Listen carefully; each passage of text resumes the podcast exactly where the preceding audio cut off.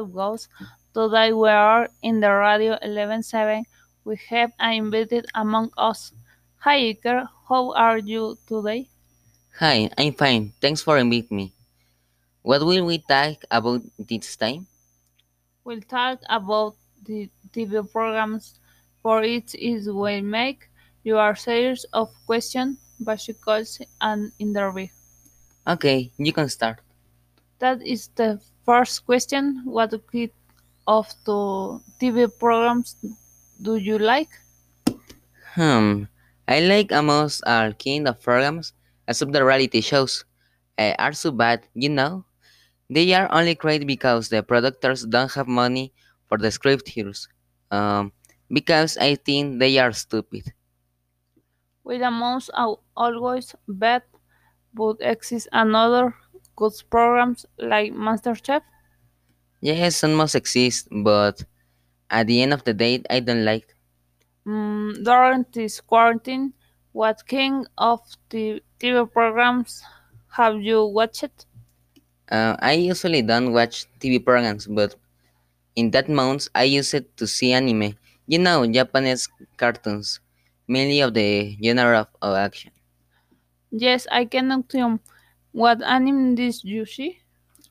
They uh, Dragon Ball, Naruto, among, among others. Actually, is she Dragon Ball is good, but I don't like.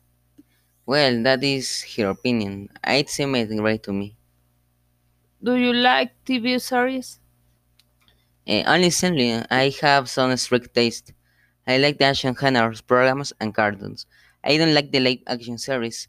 I don't know because don't like me. Um, maybe you haven't seen a good series. Which was the last TV series that you watched?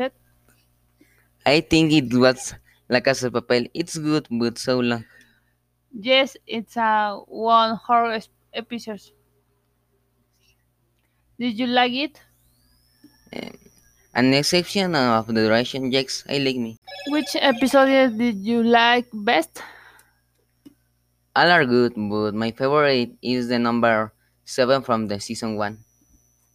I think that my favorite episode is the number uh, 5 from the session 2 vueltas, in my opinion.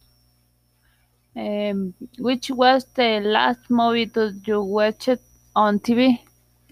The movie this called Jojo Rabbit uh, was nominated to Oscar. I think here from this during the COVID, have you watched any horror movie? And no, I hate all horror movies because they scare me too much. How that how did it make you feel? Uh, scared. Thanks for stay with us. Tomorrow he will be the strudel. Uh, thanks for inviting me. Bye.